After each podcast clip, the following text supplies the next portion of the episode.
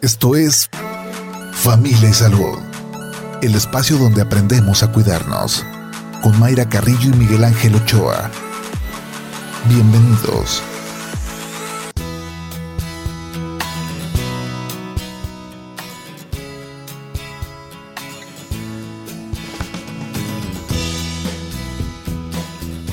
Hola, ¿qué tal? ¿Cómo está? Muy buenos días. Bienvenidos a Familia y Salud.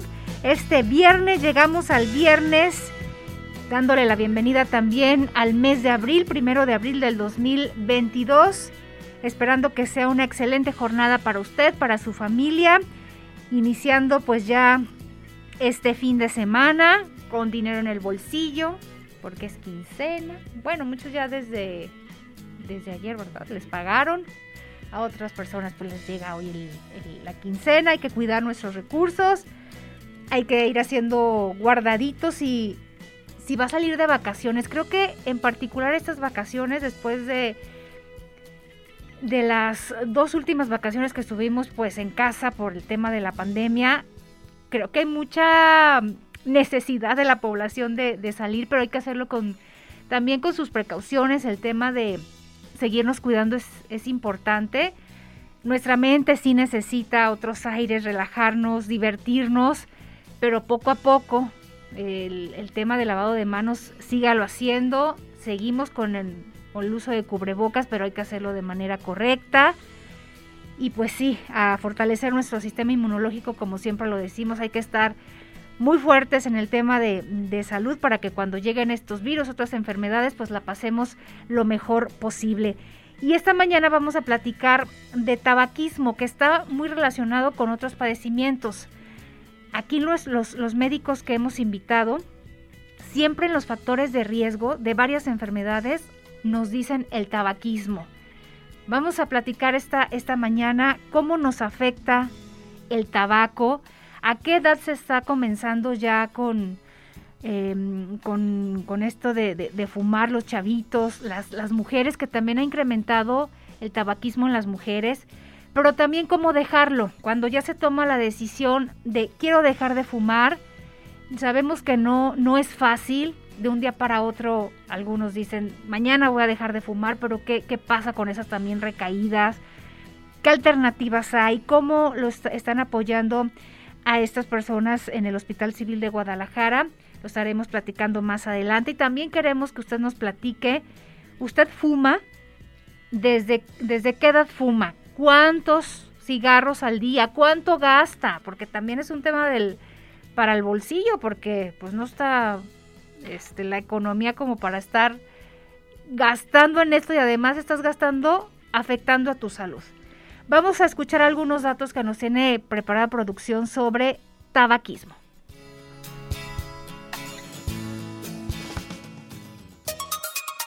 Tabaquismo. El tabaquismo es una enfermedad crónica, adictiva y recidivante, es decir, tiende a reaparecer. De hecho, la Organización Mundial de la Salud la clasifica como un trastorno mental y del comportamiento, remarcando así la idea más actual de concebir el tabaquismo como enfermedad y no simplemente como un mal hábito. En el 80% de los casos se inicia antes de los 18 años de edad y se mantiene debido a la dependencia que produce la nicotina. Es bien conocido que el consumo de tabaco se asocia a más de 25 enfermedades, siendo el responsable del 90% de la patología tumoral, del 75% de los procesos clasificados como bronquitis crónica o efisema y del 25% de los síndromes coronarios agudos. Los principales síntomas respiratorios presentes en los fumadores son irritación faríngea, tos, expectoración, dificultad respiratoria progresiva y falta de tolerancia al ejercicio. La ausencia de síntomas en las primeras etapas del consumo de tabaco puede transmitir al fumador una falsa sensación de seguridad, pero según avanza su consumo, irán apareciendo síntomas respiratorios vinculados al efecto irritante del humo del tabaco y de las más de 4.000 sustancias tóxicas identificadas en él. Estos síntomas dependen del tiempo y la cantidad de consumo que muestre cada fumador. El mejor tratamiento para dejar de fumar es aquel que combina el aspecto farmacológico con el apoyo psicológico cognitivo conductual.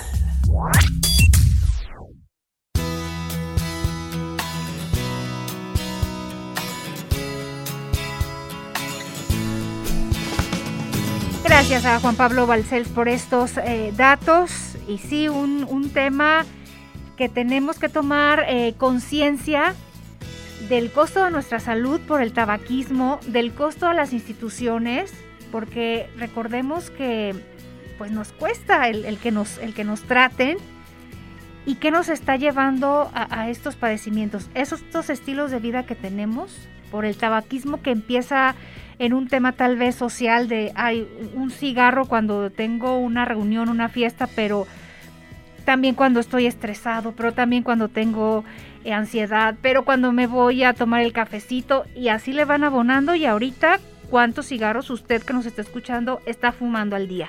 Para platicarnos al respecto de la cruda realidad del tabaquismo y de lo que se puede hacer, que también hay alternativas para dejar pues el tabaco. Nos acompaña esta mañana aquí en cabina el doctor Luis Felipe Reyes. Él es encargado del programa de control de tabaquismo del nuevo Hospital Civil de Guadalajara, eh, del Hospital Juan y Menchaca. Gracias por acompañarnos. Muy buenos días. Bienvenido. Muy buenos días y encantado de estar en su programa, Mayra. Muchas gracias. Es un problema de peso esto del tabaquismo, ¿no? Es un problema histórico y, tiene que ver, con, y usted lo decía muy atinadamente, tiene que ver con una estructura muy potente, muy poderosa, eh, que domina prácticamente la voluntad de personas en edad de formación, que es ahí donde incide el tabaquismo y es donde nosotros, los encargados del control de la salud y de la promoción de la salud, tenemos que eh, prácticamente generar un, escudo de protección para que estas personas, niños, adolescentes, no, no eh, incurran ¿no? en, el tabaquismo. ¿Por qué, ¿Por qué se fuma? al inicio es un, no sé a qué edades ya se está invitando a otra persona a que fume, pero entonces no te gusta. ¿Cómo se llega a tener una adicción entonces al tabaquismo? es media mediante un, un, sistema de persuasión, es social. Fumar es social, es, es, un acto social, pero también tiene que ver con un componente importantísimo del tabaco que mucha gente no lo sabe y es su capacidad adictiva. El tabaco tiene una capacidad adictiva eh, más o menos establecida el doble de otras drogas eh, eh, opiáceas que generan eh, también problemas eh, de salud enormes, pero el tabaquismo es dos veces más potente que muchas drogas eh, conocidas y muy utilizadas en, todo el mundo. Y eso es prácticamente lo que genera un tipo de dependencia emocional, psicológica, física, adictiva, biológica, etc. ¿Qué, te genera en ese momento que se fuma un cigarro? El, factor principal es la mediación de eh, ciertas sustancias eh, que se llaman neurotransmisores y el tabaco compite de una manera muy eficaz contra nuestros propios neurotransmisores que nos dan ciertas eh, capacidades, habilidades y cualidades de sentirnos bien, de estar de buen humor, dopamina, adrenalina, noradrenalina, en, fin, una serie eh, de, sustancias que nosotros mismos podemos generar, pero que el tabaco compite contra ellos y se instala en los neuroreceptores que dan esa eh, eh, cualidad de sentirnos bien solamente usando tabaco, por la nicotina y por las concentraciones de otros químicos que tiene el tabaco. Sí, y el problema, doctor Miguel Ángel Ochoa, que se incorpora a esta mesa ya, ¿cómo está? Doctor Miguel Ángel, buenos días. Bienvenido, doctor. Mucho gusto. El problema, doctor, es dónde llega esa sustancia, si a la larga pues, o a, corto plazo va a afectar, ¿no? Así es, fíjate que la gente cree que nada más es asunto del pulmón, ¿no? Y que si se saca una radiografía y el, y el radiólogo le dice, oiga, usted está como de 15, ya con eso, o sea, pero el problema va muchísimo más allá, ¿no? O sea, tenemos consecuencias en todo el sistema. Así o sea, en todos nuestros sistemas, eh, hablaba de sistema como ser humano, pero lo tenemos en todos lados. ¿eh? Así es. Y de esas consecuencias vamos a platicar después de la pausa. Lo invitamos, usted que nos está escuchando, a que nos comparta. ¿Usted fuma? ¿Cuántos cigarros al día?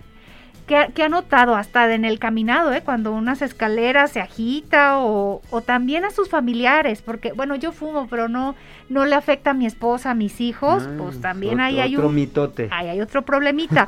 Vámonos a la pausa, estamos recibiendo sus mensajes a través del WhatsApp 33 26 47 9376. A cabina también nos puede marcar al 33 30 30 53 26 terminación 28. 8 de la mañana con 14 minutos, vámonos a la pausa. Date el permiso de ser humano. Es muy importante recordar que tenemos emociones. Cuando somos conscientes de que podemos pasar por momentos de tristeza o miedo, lograremos superar con facilidad estos momentos.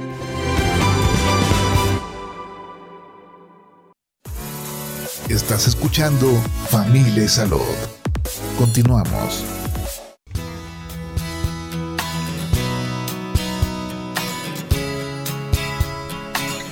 8 de la mañana con 25 minutos. Gracias que continúa con nosotros aquí en Familia y Salud a través de Jalisco Radio, platicando este viernes sobre tabaquismo y lo invitamos a que nos mande sus mensajes a través del WhatsApp, que nos comparta cuánto gasta, cuántos cigarros en el día fuma, a qué edad empezó, ha intentado dejar de fumar, pero por qué luego retoma el fumar, que eso es importante. O ya lo logró, ¿cómo lo o hizo? ya lo logró, ¿También? sí, sí, también.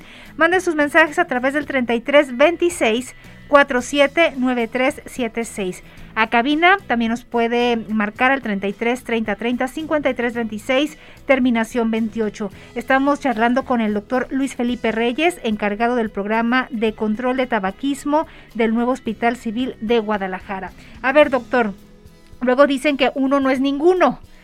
Pero un cigarro, ¿qué es lo que me va a causar a mi, a mi, a mi cuerpo, a mi organismo? La revista Nature, que es la revista más connotada en términos de investigación científica a nivel mundial, destacó hace eh, seis años que un solo cigarro basta para cambiar la genética molecular de una persona.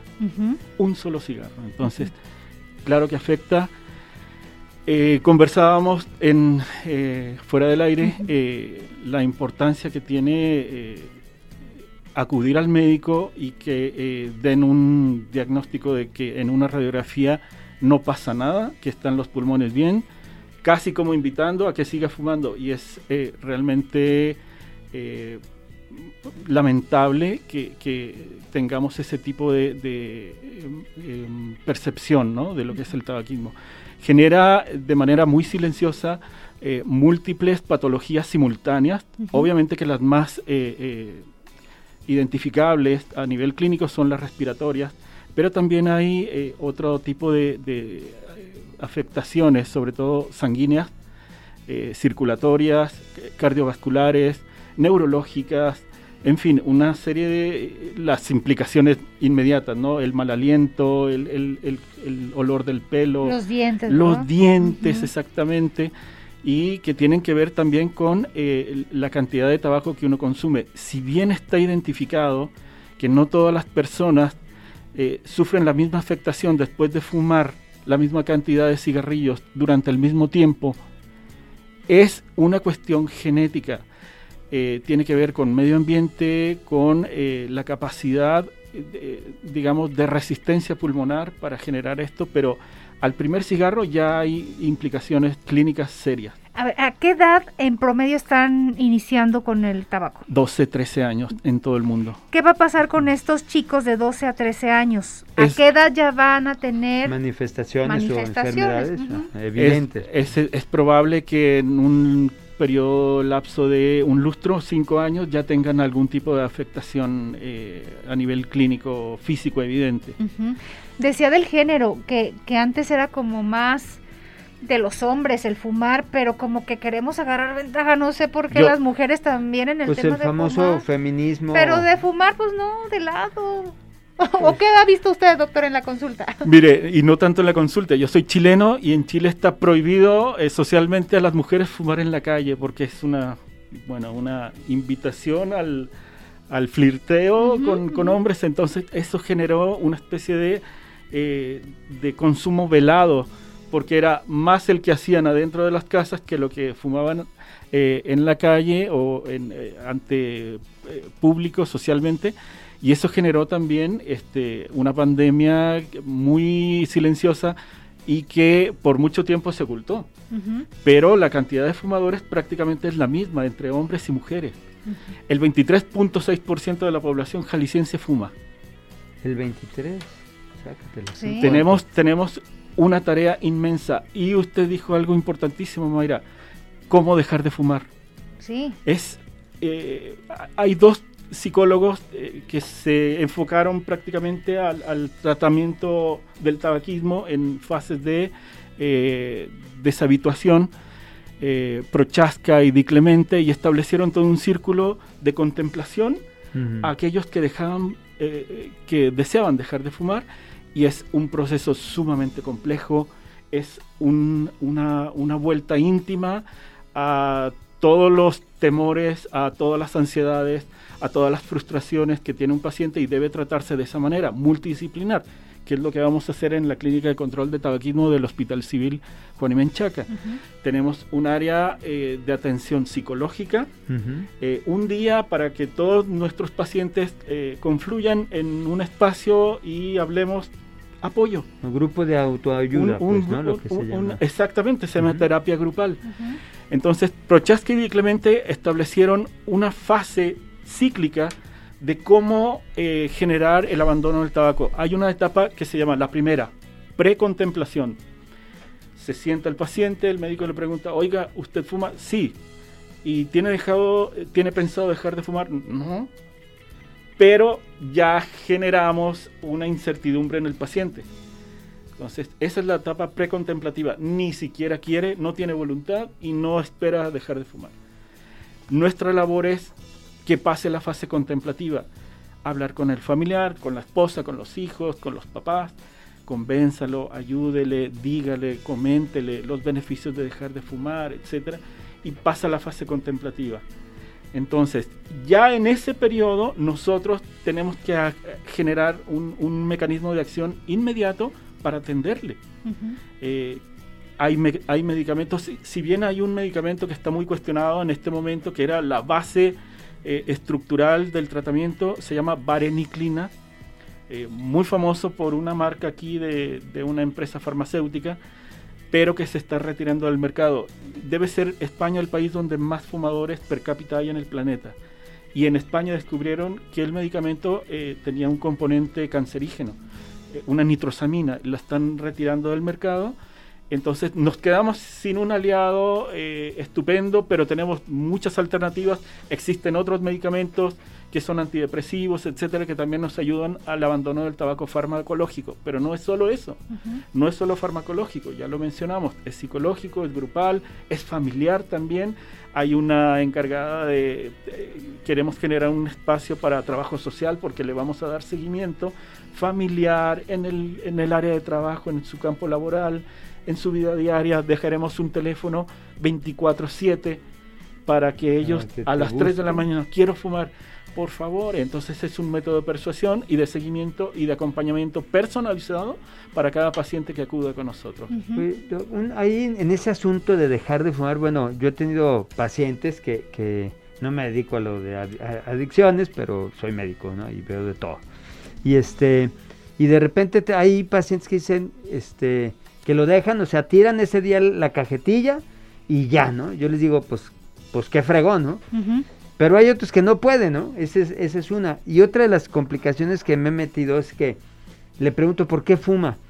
Y he visto que el que fuma por ansiedad es mucho más fácil que lo deje que el que me dice porque me gusta. O sea, cuando me dicen porque me gusta, dije, ay Dios, ya valí más. Aquí ya tronó la carreta. ¿Por dónde? Sí. Bueno, no sé, lo que digo, son, son preguntas aquí al experto, ¿va? no, no, no. Situaciones... tiene toda la razón, doctor. Eh, tiene que ver mucho también con la, con la cuestión de percepción del paciente, de, cómo él asocia el tabaco a su vida. Eh, muchas, muchos relatos de muchas personas de el primer cigarro de la mañana me genera mucha tranquilidad o estoy en una fiesta y me genera eh, euforia, estoy meditando con un café y no puedo tomar café sin un cigarro. Entonces todos tenemos como una cuestión así muy personal, muy íntima que nos liga al hecho de dejar de fumar por justificar. Pero no tanto que sea... El, el- el hecho fisiológico, científico está muy establecido. El poder adictivo es muy potente. O sea, en realidad ese es el, el, el fondo, ese es el anclaje. Totalmente. Eso es lo que te Recuerde, doctor, ancla. que hay dos tipos de adicción, física o biológica y psicológica. Entonces, sacar al paciente de la fase psicológica de la adicción es tremendamente complejo. Por eso el que tira el cigarro ya la hizo, ¿verdad?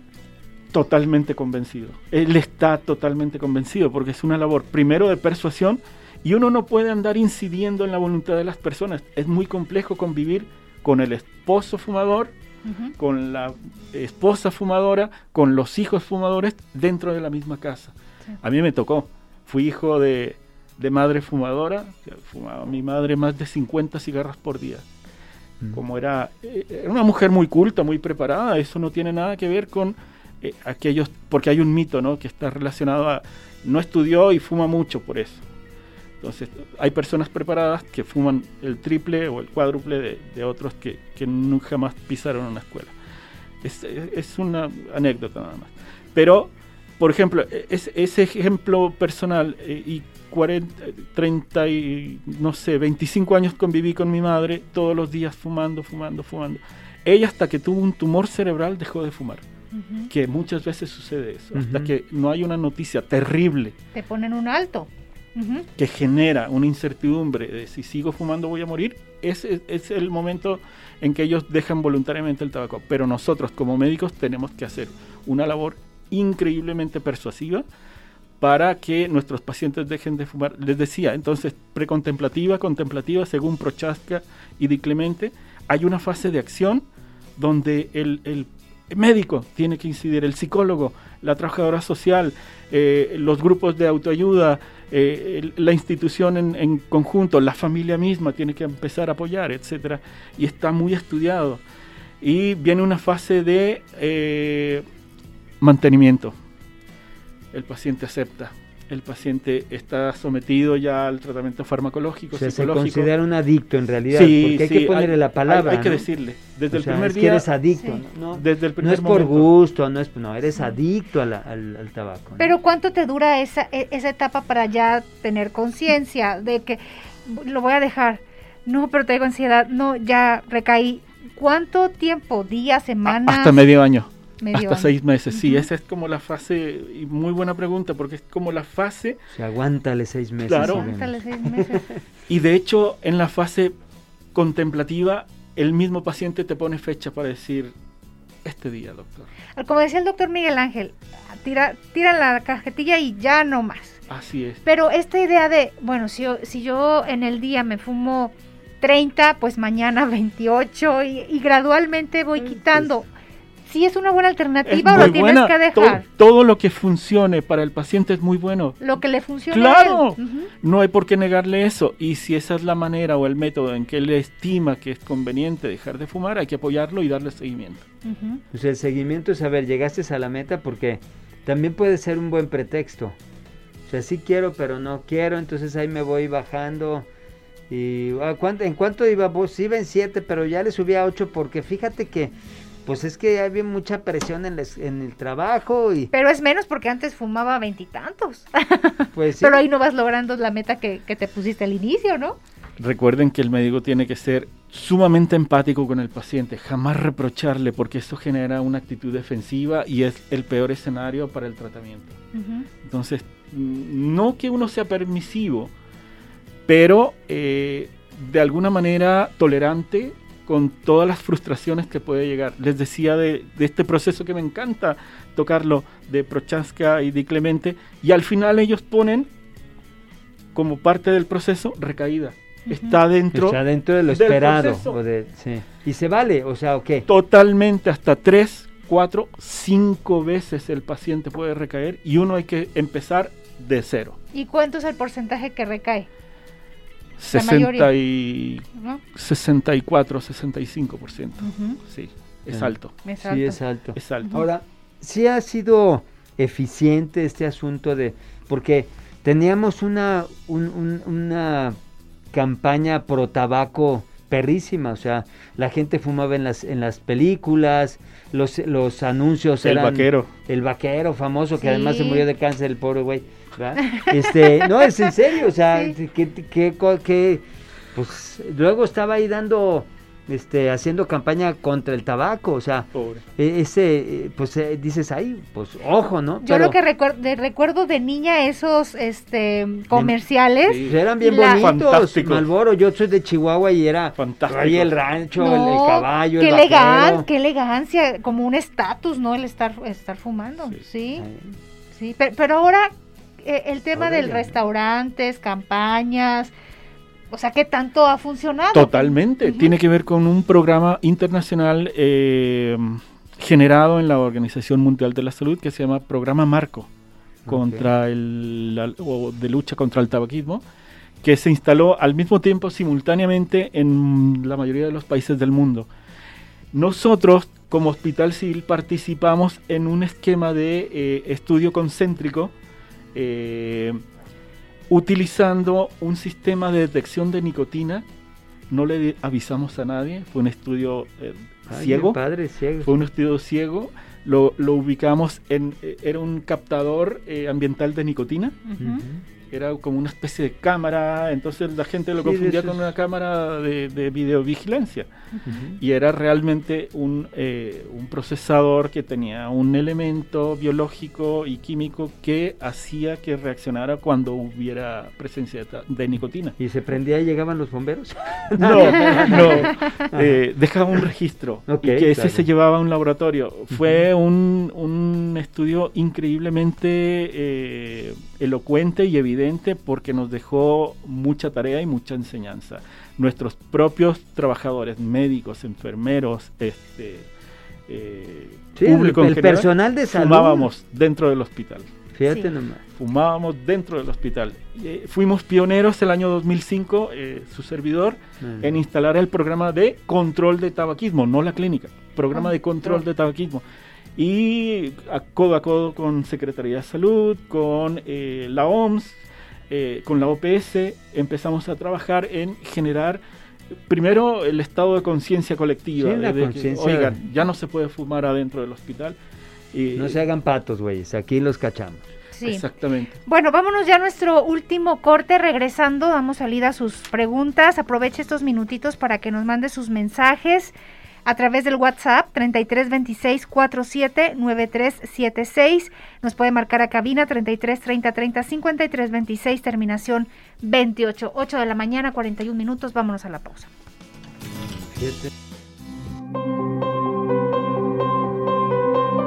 Todo está en ti. La felicidad depende del estado de ánimo personal. El bienestar está determinado por lo que elegimos, ya sea que veamos las cosas de forma pesimista o bien como una oportunidad para ser mejores. Estás escuchando Familia Salud. Continuamos. Simplifica tus actividades. Nuestras actividades hacen que vivamos con rapidez y en una aceleración constante. Vivimos demasiado ocupados queriendo hacer muchas cosas a la vez, pero debemos recordar que la cantidad no influye con la calidad y sí nos puede provocar infelicidad y frustración.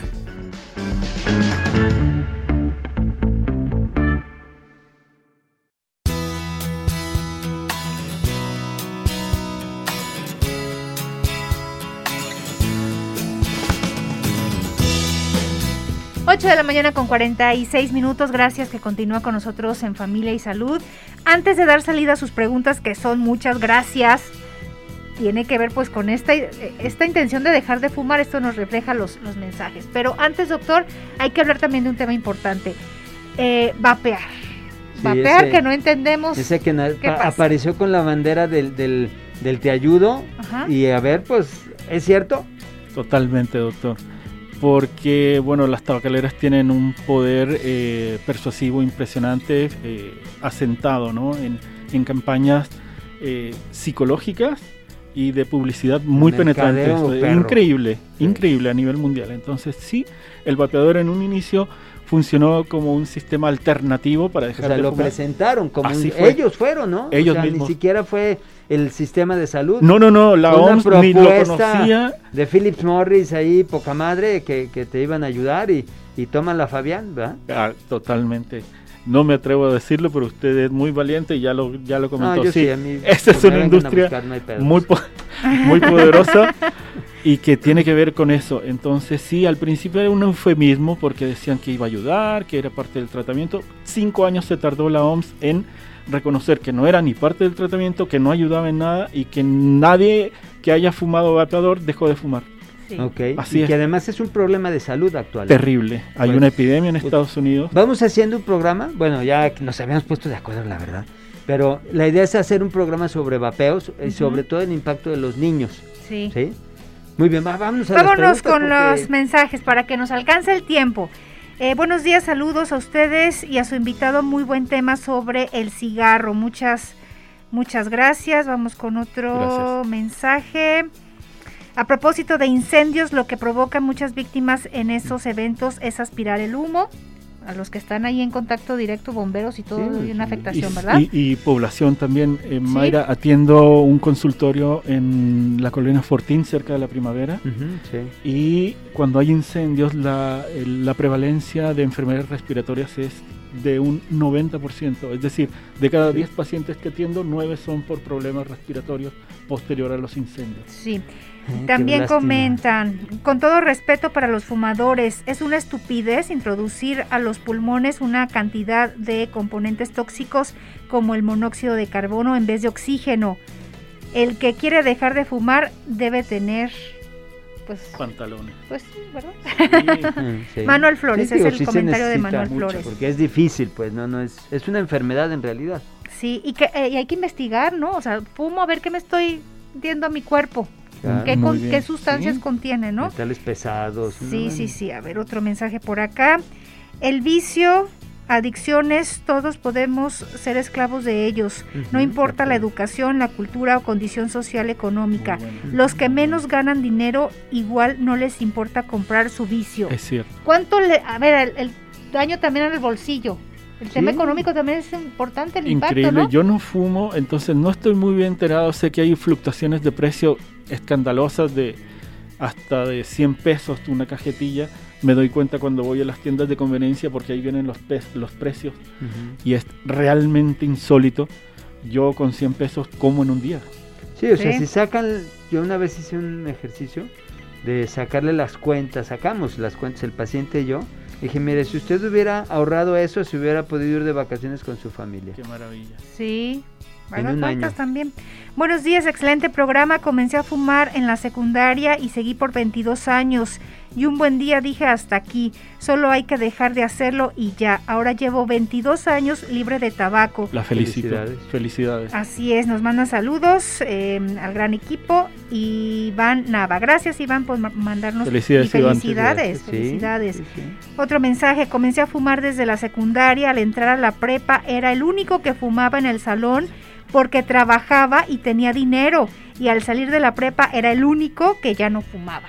Ándale, fíjate, ese es, ese, ese es un ejemplo de cómo el ejemplo, vaya la redundancia, empieza a influir en otros, ¿no? Y la edad, todos ah, en la secundaria. No, y es que el que trabajaba era el eje- era el, pues el el estatus acá Sí. del fregón porque traía billetes, ¿no? Y podía Sí. comprar los cigarrillos. Bueno, pues Otro mensaje, excelente día y buen fin de semana. Una, pregun- una pregunta, a lo mejor no es de tabaquismo, pero creo que sí. ¿El EPOC se da aún si no fumas, si no fumas, ni hayas trabajado en algún medio de químicos o metalurgia? Saludos bueno. desde Tlaquepaque. Sí, el, el- la causa más común del EPOC es el tabaquismo. Pero bueno, se puede dar en, en personas que viven en un ambiente de contaminación, en donde haya una lesión del alveolo, que es la unidad pulmonar donde se lleva a cambio el intercambio de, de gases, este te puede llevar a un EPOC. O ser un fumador, este, el, el- como, como el doc aquí, que Pasivo. es pasivo, ¿no? Sí. También eso te puede llevar a un, a un este, EPOC. Hola, buenos días, saludos y una sugerencia al doctor Miguel Ángel. ¿Podría hablar de la terapia con ozono, por favor? Gracias y un excelente fin de semana. Ah, bueno, lo, Lo ponemos. anotamos. Por supuesto que sí. Hola, buenos días. ¿Qué pasa con la ansiedad? Dejas el cigarro y ahora comes de más. Bueno, para eso hay un sistema de seguimiento de todos los trastornos que puede generar eh, dejar de fumar. Obviamente que hay un trastorno de ansiedad posterior porque uno está acostumbrado a una sustancia, deja de incluirla en, en- en la actividad diaria y eso obviamente eh, se puede traspolar a otras actividades, comer mucho, dormir en exceso o no dormir. eh, O tener- cambiar de adicción, ojo. también eh, tener mal humor, etcétera. Sí hay que darle seguimiento y Ese es, es un tratamiento integral, es como bien dice. Es Hay que acudir. ¿Dónde eh, nos puede dar los datos de, del- Sí. de una vez, no? Sí, para que no se nos vaya el tiempo. Próximamente instalaremos la clínica de tratamiento y control de tabaquismo en el Hospital Civil Juan y Menchaca, es el Hospital Civil Nuevo. Tenemos eh, planeado la apertura eh, en próximas fechas. Ustedes serán los primeros eh, eh, eh, en saberlo. en saberlo, en reconocerlo y eh, obviamente a través de ustedes daremos este, el- el- el- los pormenores ¿no? de Sí. la apertura y los días de atención. Tenemos planeado atender tres días por semana, un día incluido va a ser para eh, terapia grupal, eh, otros días para eh, consulta clínica y otros días más también para eh, repartición de fármacos. A ver, para, para entender, ya se tenía una clínica para dejar de fumar. No. ¿no? En Soquipan había No, una y la quitaron desgraciadamente. En no sé en si el- la volvieron a... a- En el hospital civil, sí, tiene razón, ¿Verdad? Mayra, sí, Es en que el antiguo. vez fui en a el hacer una antiguo. entrevista. civil. Sí, Sí. pero por alguna razón eh, no ¿Paró? funcionó. Sí, paró y vino pandemia, entonces estamos retomando. Yo tuve COVID. Saliendo de COVID, vivo solo, entonces cinco días no me pude parar, no- ni por un vaso de agua. Y dije, tengo que sacar algo bueno de esta desgracia. Ujú. Me paré, fui con nuestro director general, le planteé la, la posibilidad de, de establecer una clínica bien estructurada, bien consolidada, bien conformada, dentro de un equipo de trabajo in- eh, de- del área de, de- respiratoria y nos dio la autorización y nos dijo que va. Sí, es que es una apuesta a que las personas dejen de fumar. Decíamos de los costos que implican las enfermedades, cómo están viviendo la población por, est- por estos factores, ¿no? Que le van abonando tabaquismo, el, el, este mm, alcoholismo, la falta de ejercicio, la alimentación que llevamos, ¿no? Bueno. Sí, pues a lo mejor en Soquipan hubo una que funcionaba bastante bien. Después la sacaron, pues yo creo que, que pues por, por intereses de, de que aún al- no les interesa tanto y van cosas así, ¿no? Pero podrían preguntar a lo mejor en el 30 30 5 mil, Ujú. 33 30 30 5 mil, que es la Secretaría de Salud, pues preguntar ahí de qué pasó, si todavía está en funciones y si no, bueno, esperar Ay, a que sí, sí, se sí. eche a andar la del civil, ¿no? Y que ya en su momento platicaremos cuando se eche a andar. Con mucho Pero gusto. regresando de vacaciones vamos a platicar a fondo de esto de vapear para que bien. usted esté bien informado, padre de familia, porque luego decíamos son los que compran ahí para los Pues chamacos, sí, ¿no? ¿quién es el que tiene el billete? No nos Pues hagamos sí. los locos. Vámonos, pues muchísimas gracias, doctor Luis Felipe Reyes, por habernos acompañado. Un gusto. Un gusto. Muchas gracias. Muchas gracias, gracias que a tenga ustedes. excelente fin de semana. Saludos lo a su público. Para hablar del vapeo, ¿eh? No, Cómo no, muchas gracias. no, yo lo busco, pero Muy lo bien, muy buscamos. bien. Doctor, vámonos. Vámonos, a tele. A tele, los Dios. esperamos en unos minutitos más en el 17.1 a través de Jalisco TV. Gracias a Shaq. los chicos aquí, Shaq, Edgar. Edgar. Bonito Buen fin, de, semana. a todos. Bye. Hasta mañana. Digo, hasta lunes. no, lunes, yo no vengo llena. Esto fue Familia y Salud.